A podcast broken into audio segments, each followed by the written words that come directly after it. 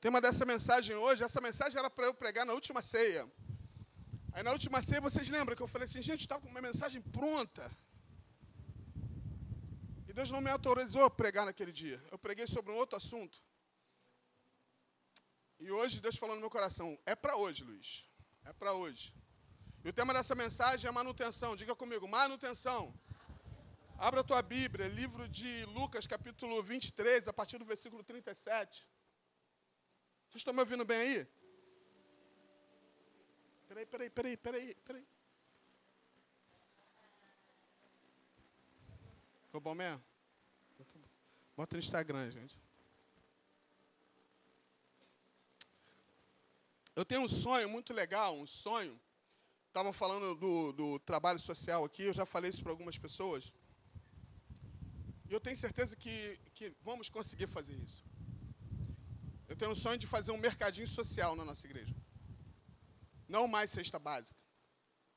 O mercado social que você vai fazer compra na igreja. Coisa louca, não? Mercado mesmo, onde você vai comprar tudo. Comprar não, você vai receber tudo aquilo, mas no mercado. Onde você vai entrar e vai levar sua compra para casa. E também educar as pessoas para isso em relação a quê? Por exemplo, no, no mercadinho social, gente, eu já olho isso pela fé. Quando, sempre quando fala, eu vi a Glaucia falando ali da, da, do quilo do amor, eu sempre lembro disso. Porque no, no, mercado social não é só as pessoas que estão necessitadas.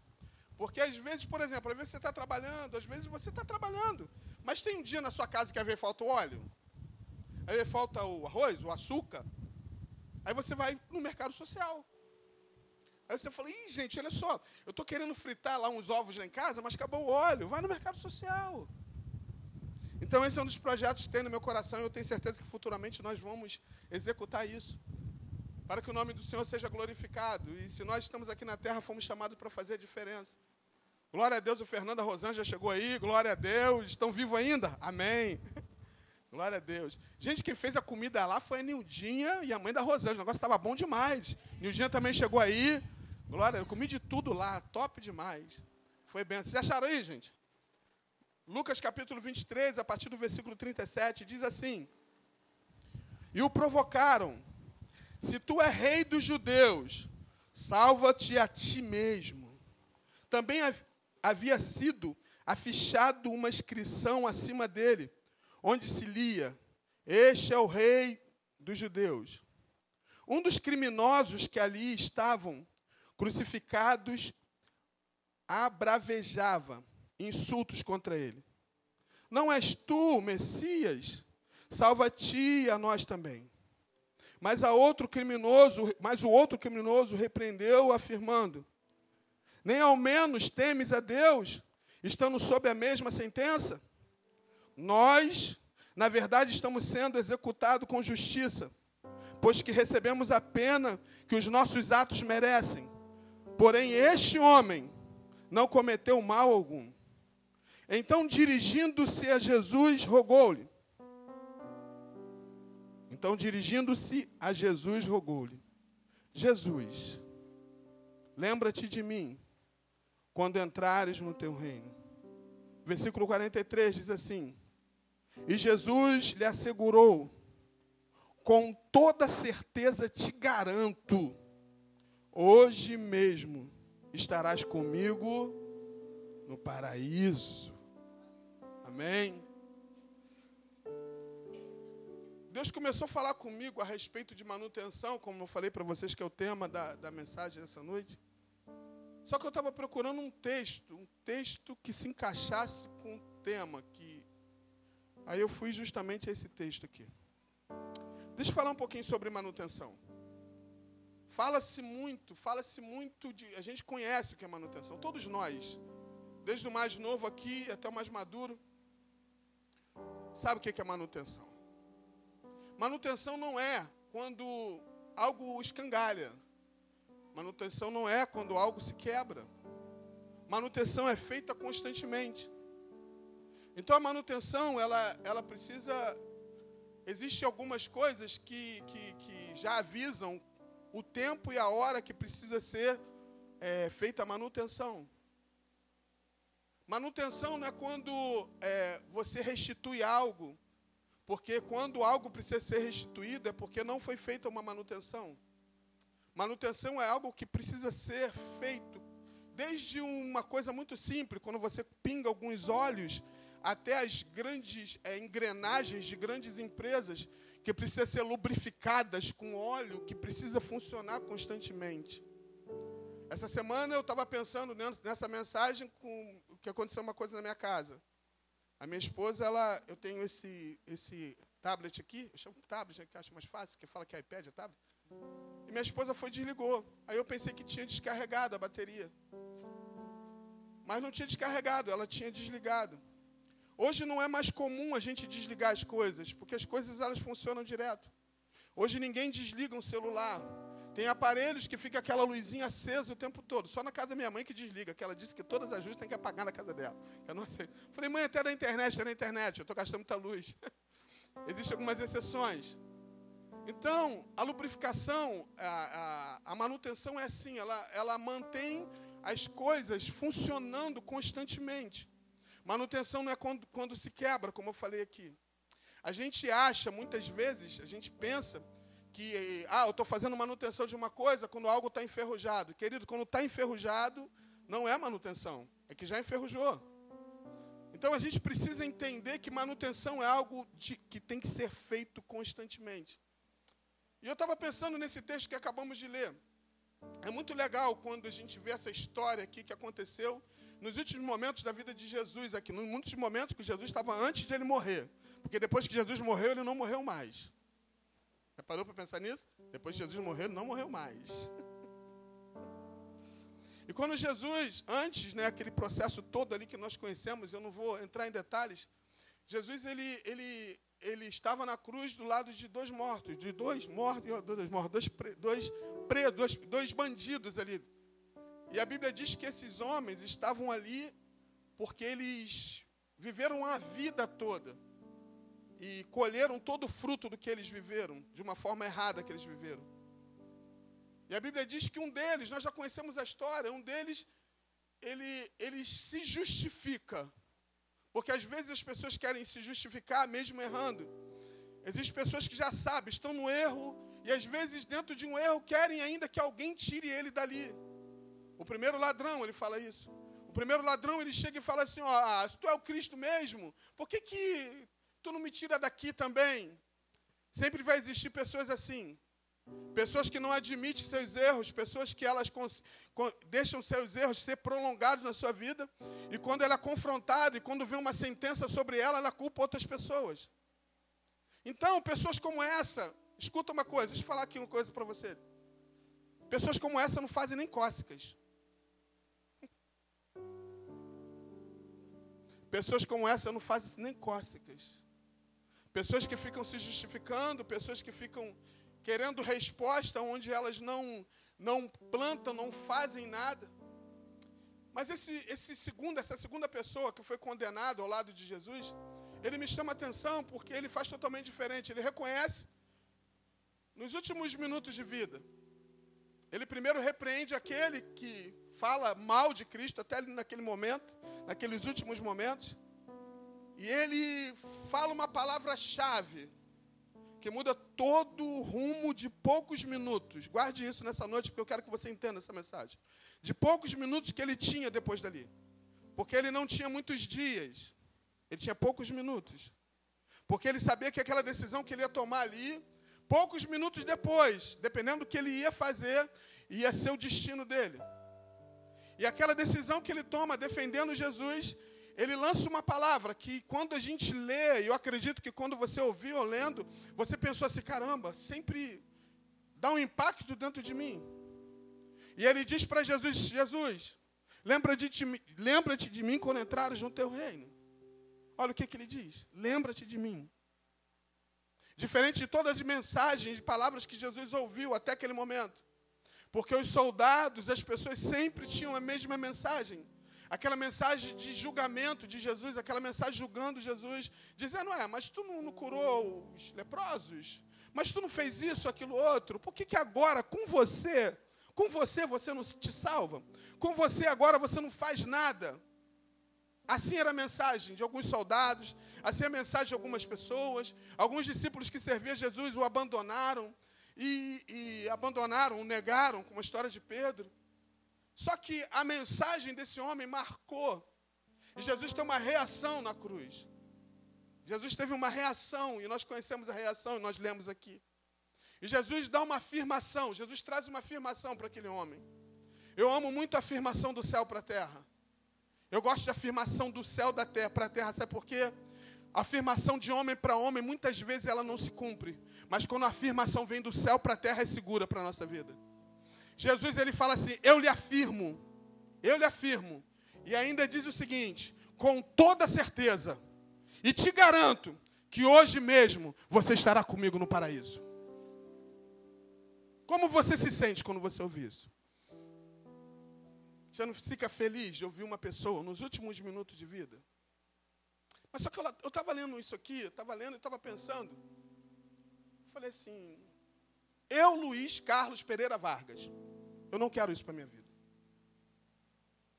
Eu não quero lembrar, eu não quero ter uma atitude poucos minutos antes, sabendo que eu já vou ser condenado e morto. Eu não quero, eu não quero viver as maiores experiências da minha vida como muitas pessoas dizem, ah, eu quero aproveitar a vida para depois aceitar Jesus. Eu não quero, nos últimos instantes, porque eu conheço muitas histórias. Aqui uma história bíblica, mas eu conheço histórias de pessoas que eu conheci, que elas só se resolveram poucos minutos, só se resolveram quando descobriram que tinham câncer, só se resolveram quando estavam condenados à morte. Esse homem aqui, por mais que ele teve uma atitude pessoal aqui, os aplausos que eu dou para ele é por causa dele, não por causa de mim. Os aplausos que eu dou para ele, que ele tomou uma decisão antes de morrer para ele se salvar. Mas isso não é exemplo para mim. Porque eu não quero esperar. Porque esse homem, da forma que ele respondeu, e da forma que ele defendeu, e da forma que ele abordou, de alguma forma ele tinha ouvido falar de Jesus. Em algum momento ele deve ter ouvido Jesus curando alguém, Jesus salvando alguém, porque as notícias de Jesus se espalhou por aquele tempo. E ele teve as oportunidades, mas ele não aproveitou. Ele teve muitas oportunidades, muitas oportunidades, mas ele não aproveitou nenhuma delas. Enquanto ele teve a oportunidade de viver toda a plenitude, na sua juventude. Oh, meu Deus, como é bom aceitar Jesus na sua nossa juventude. Eu aceitei Jesus com 17 anos, nunca me desviei do Evangelho. E eu tenho, posso falar que eu tenho tanto 30 e poucos anos no Evangelho servindo a Deus. Coisa maravilhosa, hoje eu colher frutos da minha juventude servindo a Deus. Hoje eu não tenho mais a mesma força de subir e descer. Só para vocês ideia, eu estou meio quebrado hoje. Estava lá no sítio. Mas se fosse uns anos atrás, eu estava com todo vigor pulando e querendo mais. Imagine só você na juventude, podendo dar tudo para Deus agora e sabendo que Deus vai cuidar do teu presente e do teu futuro. Ai, Jesus! Imagine você aproveitando a oportunidade agora. Agora eu quero falar para todos que estão aqui, aproveitando a oportunidade agora, sabendo que você, talvez você está com alguma enfermidade, alguma coisa, mas não compromete agora compromete dizendo que você vai morrer ou não por causa dessa doença. E às vezes nós ficamos procrastinando isso. É muito legal esse homem aqui defender o outro, mas no final, por que, que ele não defendeu Jesus antes, lá, quando ele estava no meio, roubando, fazendo coisas que desagradavam a Deus? A gente se alegra que ele se salvou aqui nos últimos dias da vida dele onde ele toma uma decisão. Mas e começo? Na juventude, ou então na idade mais madura, ele falou: não, não, não. Pela história que a gente conhece, ele sempre disse não. Eu não estou falando aqui do primeiro ladrão da cruz, não. Porque o mesmo ladrão da cruz é, é, é muita gente que é assim. Muita gente assim que, que só querem Jesus para Jesus fazer alguma coisa por ele, e ele não quer mudar de vida. Pessoas que procuram campanhas para poder ser curado ou ser sarado, depois vai embora quando é curado. É a história de muita gente assim. É um grupo, é uma geração de interesseiros que só quer Jesus por causa de algo da terra. Só querem Jesus por causa de alguma coisa terrena. Agora eu digo para vocês, eu também não quero isso para minha vida. Porque eu quero servir a Deus com toda a plenitude. Porque eu sei que se eu mergulhar nos oceanos do Espírito, existem coisas maravilhosas para a minha vida. Coisas da terra enferrujam, coisas da terra se acabam, mas o relacionamento com Deus te leva aos níveis mais profundos de intimidade com Ele. Ah! Ah, se você soubesse que é uma vida de oração. Ah, o que, se você soubesse o que é você mergulhar e descobrir coisas espetaculares que Deus reserva para nós. Ah, Jesus. Coisa linda. Eu estava pensando nisso. Pode ser muito legal ouvir isso, mas quando eu li, eu falei, eu não quero isso para minha vida. Eu não quero esperar chegar uma doença para decidir, ah, não, agora, não, agora sim, agora você. Aí você, aí, imagine aqui. Ele ouve essa palavra, graças a Deus por isso. Mas ele fez o quê depois disso? Tem gente que fala assim, ah, eu aceitei Jesus é porque eu vou para o céu. Mas e o, e o, e o, e o projeto e o propósito da terra. Onde você precisa voltar nos lugares onde muitas vezes você estava reunido com algumas pessoas, porque quando há salvação na tua vida, você muitas vezes vai voltar no lugar onde muitos amigos teus precisam de você. Juventude, jovens, tem muitos jovens aqui hoje. Deus salva você para você voltar lá no meio dos seus amigos, né? Porque você está com vida, você foi transformado e você volta lá e fala assim: olha só, Lembra que eu estava com vocês aqui, bebendo, fumando, cheirando? Jesus me transformou. Eu descobri que Jesus é melhor do que qualquer droga, do que qualquer cocaína e do que qualquer crack. É. Então o que, que, é isso? É Jesus Cristo, ele pode mudar a tua vida. Se você andou no meio de pessoas e bebia, e você pode falar e voltar e falar assim, galera, e aí, o que vocês estão tomando aí? Eu sei que vocês estão aqui porque existe um vácuo, um vazio na vida de vocês. Eu estou retornando aqui para dizer que existe uma bebida melhor do que essa. Uma bebida que vai matar a tua sede. e nunca mais você vai ter sede. Agora, eu vou ter como exemplo para a minha vida alguém que deixou por último. Deixou tomar, tom, deixou, é, tomou uma decisão por último. Por isso que a gente precisa de manutenção. Diga comigo, eu preciso de manutenção. A manutenção é tão legal que a manutenção, quando existe manutenção, não enferruja. Quando existe manutenção, a lubrificação. Paulo está aí. Ô Paulo, está guardando para a célula? Lembra daquilo que eu falei com você?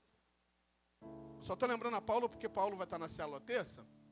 E na célula a gente compartilha da palavra domingo. Aí, eu falei, Paulo, vai guardando aí que você vai falar na célula terça. E o tema da mensagem é manutenção. Aí Paulo, tá, gente, Paulo tá ligado ali.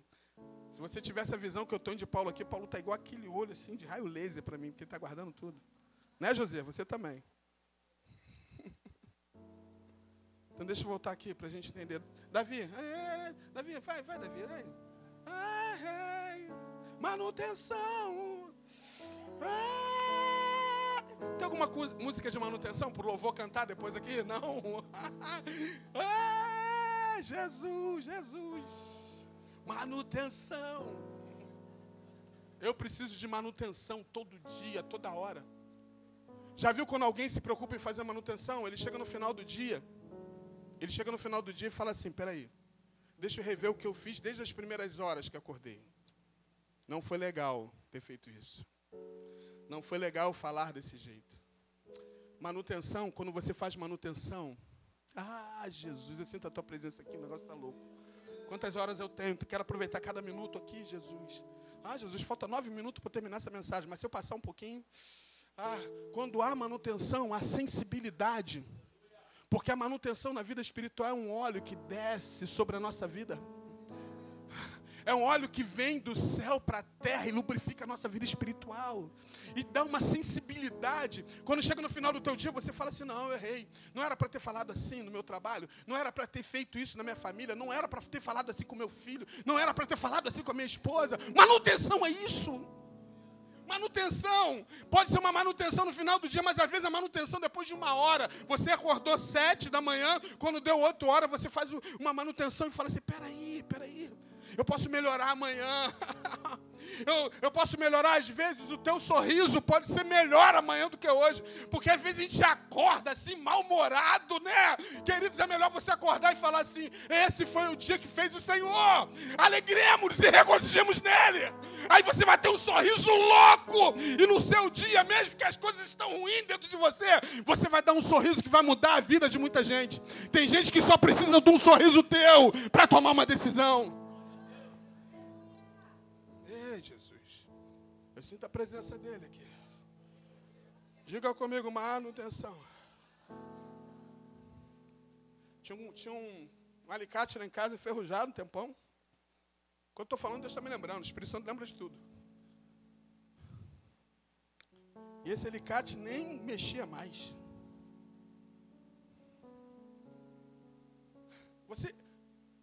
Eu acho que tem. Aqui tem, aqui tem, aqui tem. Aqui tem uns doidos, não tem? Deixa eu olhar. Tem, tem. Tem, Rodrigo? Tem. Tem uns doidos. Doido é aquele que fala com você mesmo. Já falou com você? Aí eu fico preocupado se tem alguém ouvindo. Aí eu fico até preocupado que a minha esposa está ouvindo. Ela já sabe, mas é muito bom você falar com você mesmo. Aí eu estava com o alicate falando com, eu estava falando comigo do alicate. Eu falei, alicate, ferrujado. Vou, te dar, vou dar um jeito em você, alicate. Espera aí. Peguei o óleo, coloquei sobre o alicate. Estava duro. O antes estava duro, enferrujado. Mas quando eu coloquei o óleo, o negócio começou a funcionar. Só que isso não é manutenção. Quando tem ferrugem, já não é manutenção. Quando tem ferrugem, o negócio não está funcionando mais. Né? O que, que você pensa quando o negócio está enferrujado? Às vezes você está aqui nessa noite falando, pô, o negócio está enferrujado para mim. Não estou conseguindo nem orar mais. Não consigo nem falar com Deus, só penso nas coisas aqui da terra. Aí não é manutenção. Aí você vai precisar do processo de restituição. Para restituir, sabe por que você precisa restituir? Porque você não fez manutenção. Porque se você fizesse manutenção, você não estava pensando agora em restituição. Aí a gente canta assim, restitui. Aí, gente, olha só, tem música que às vezes eu nem canto. Porque quem faz manutenção não precisa cantar, restitui. Traz de volta o que é teu, um negócio assim, não é? Tem música que não serve para quem faz manutenção. Né, Ana? Ana vai cantar aqui com o Vânia, estou esperando até hoje. Tem músicas que não vai servir para quem tem uma vida manutenção lubrificada pelo óleo de Deus. Tem palavras que não vai servir para quem vive uma vida de manutenção. Ela até desconhece isso. Ela até desconhece. O que é isso? Não serve para mim porque eu tenho uma vida de manutenção diária. Pastor, mas quem tem uma vida de, de de manutenção diária, ela não tem problema? Claro que tem problema, porque todo mundo tem problema. E até no problema você faz manutenção. Para não acontecer mais. Só que existe um outro ponto aqui, porque eu vou chegar no outro ponto para a gente terminar, falta pouco minuto para terminar aqui. É o ponto do descartável. Quando chega o descartável, eu fui ver a definição de descartável. A definição de descartável diz assim: coisas descartáveis não fazem manutenção. É muito legal as coisas descartáveis hoje no nosso tempo. Mas não é legal ter uma vida com Deus descartável.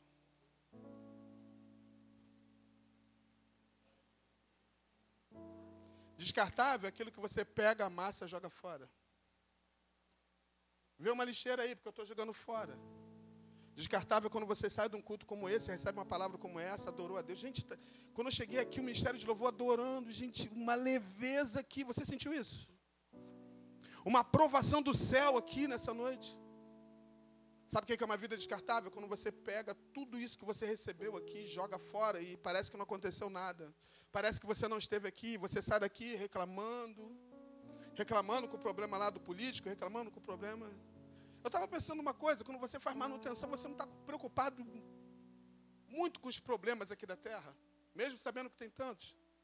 Quando você faz manutenção, você está todo dia querendo saber o que Deus vai falar com você. Quando você faz manutenção, você está querendo fazer. Eu estava pensando nisso. Eu estava fazendo isso para mim. Eu estava fazendo assim. Eu acho muito legal.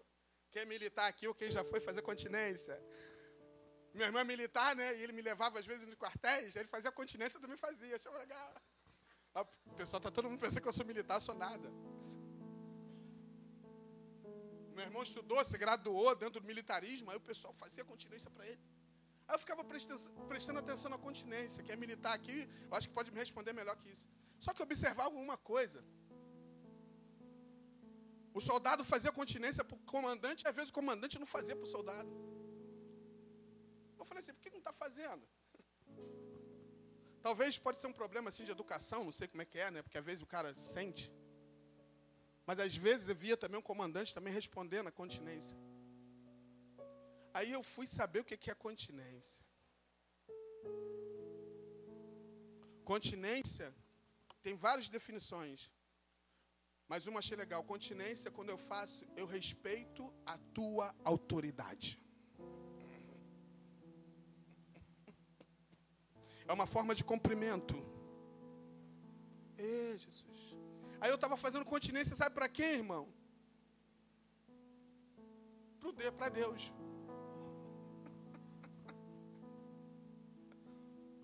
Queridos, se existe coronéis, generais, ele é o coronel dos coronéis. Ele é general dos generais. Quando você bate continência para ele, você está dizendo: Senhor, eu respeito a tua autoridade e obedeço. Isso é lindo demais quando a gente vai descobrindo. Eu quero chegar no último ponto aqui para a gente terminar. Sabe o que é uma vida de manutenção? Uma vida louca. Pastor, vida de manutenção apanha? É caluniado? É. é. Vida de calúnia, é, de vida de manutenção, você fala alguma coisa de você e fala. Te caluniam? Sim. A Bíblia diz em Atos 16, 25, a história de, eu não vou resumir, eu não vou falar, porque existe um contexto contexto aqui, mas eu não vou porque o horário já foi. Onde fala de Paulo e Silas. É, Jesus. Paulo e Silas. Eu lembro que eu falei um pouquinho isso na consagração segunda-feira, onde eu estava. Paulo e Silas. Yasmin estava lá, né, Yasmin? Paulo e Silas. Eu estava pensando, gente. Eu acho que Silas falou assim: Meu Deus, andar com alguém que faz manutenção diária é maior loucura. Anda com alguém que faz manutenção diária. Você vai passar as maiores loucuras da tua vida. Paulo começou a andar, é, Silas começou a andar com Paulo. E a Bíblia diz que Paulo chega a um determinado lugar que nós conhecemos, né? Paulo chega no lugar, ele chega num, num, num lado da Macedônia, e quando ele chega ali, ele procura um lugar. Gente, olha só, eu aprendi isso na minha vida. Eu estava lá no retiro, eu sempre procuro um lugar para orar.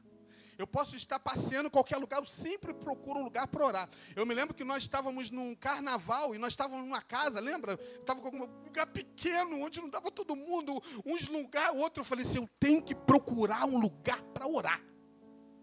Porque eu já, eu já fico desenhando, porque eu tenho minhas madrugadas com Deus, eu já fico olhando já esse, esse que eu estava ontem, eu já tinha um lugar já, porque eu não podia né, incomodar minha esposa, estava dormindo, porque a dinâmica dela é diferente da minha. Eu sou mais à madrugada, ela durante o dia, eu já falei isso para vocês.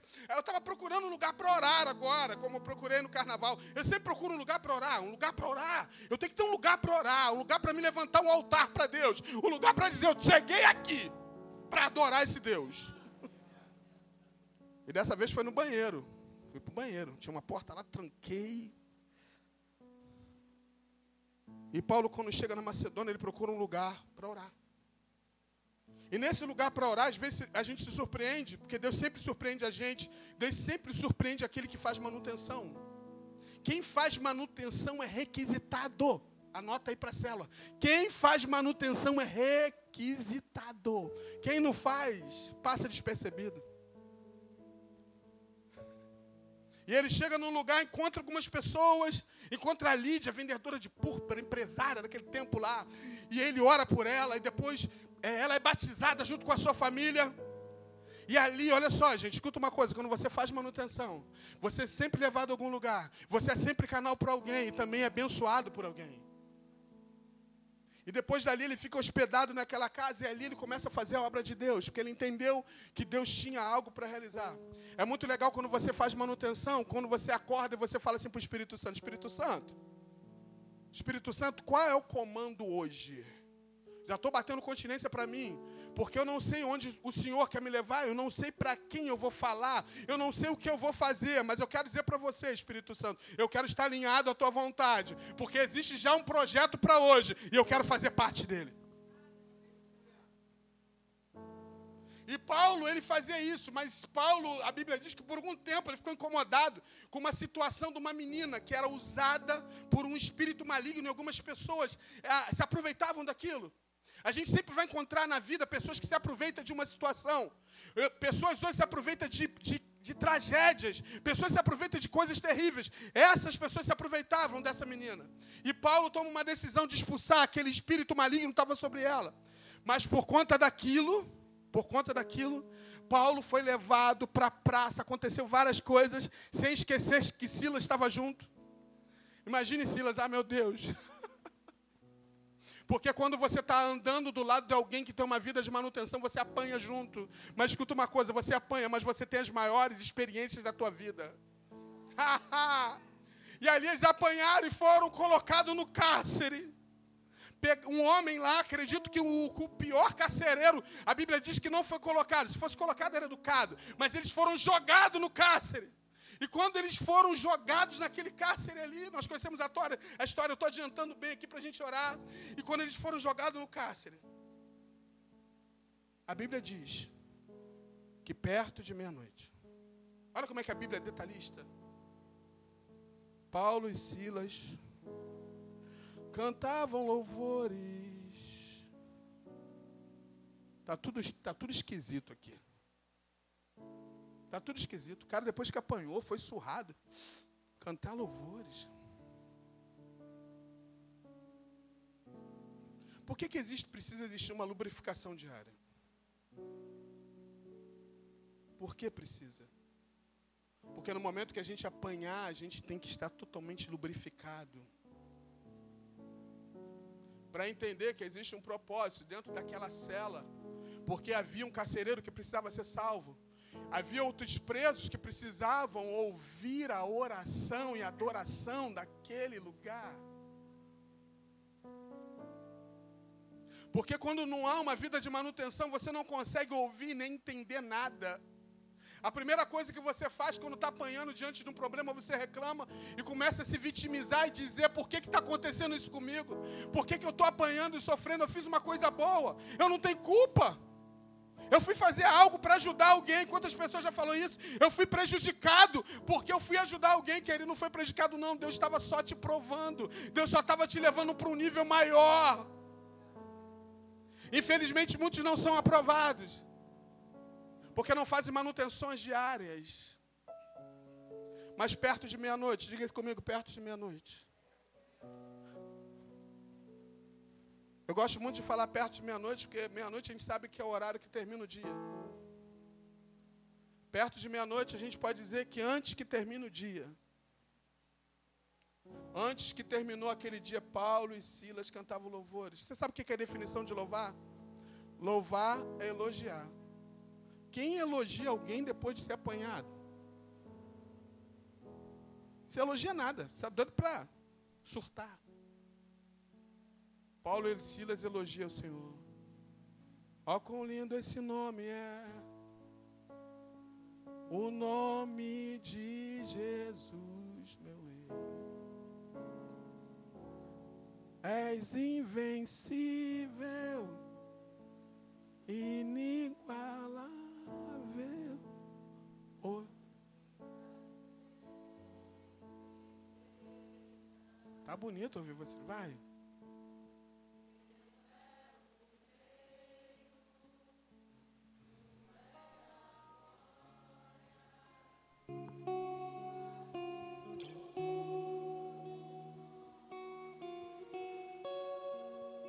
Elogio, vai.